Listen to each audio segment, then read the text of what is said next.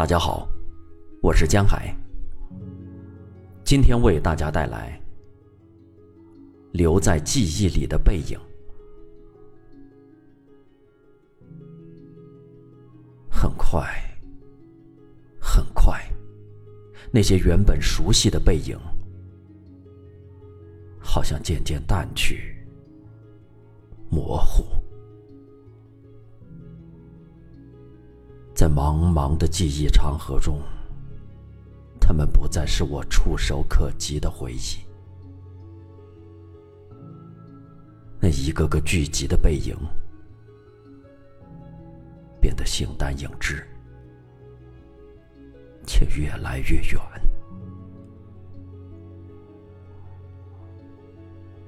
冷一些了，陌生的些，似乎……似乎少了些青春的热情。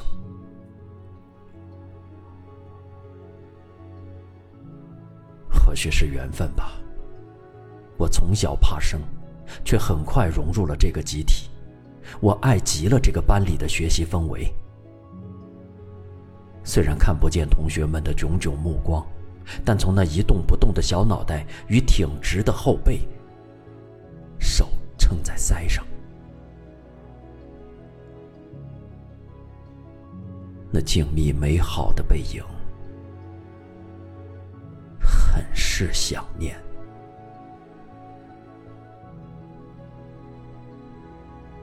那是我刚上学，那是我八岁。入队时，学长学姐们给我们戴上了红领巾，鲜艳的颜色在胸前飘动。戴上红领巾的同学，一个个想要把腰背挺直，把小小的背影变壮一些、高一些，手攥得紧紧的，留下保卫祖国的誓言。那是意气风发，我们把头仰得高高的。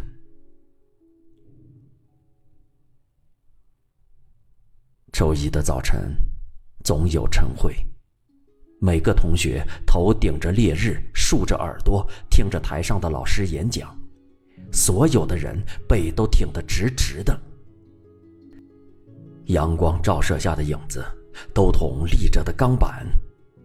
眯斜着眼看有其他班抱怨，随后再直了直背，如同桀骜不驯的鹿。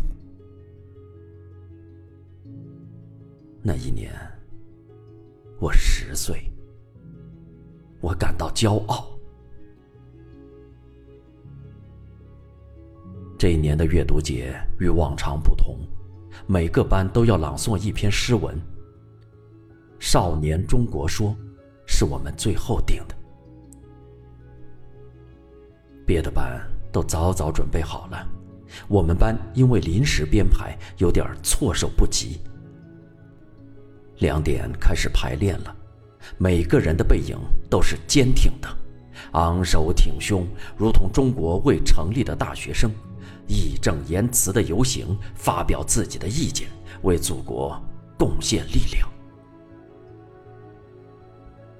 我们的背影不大，却都有一种伟岸的英雄气概。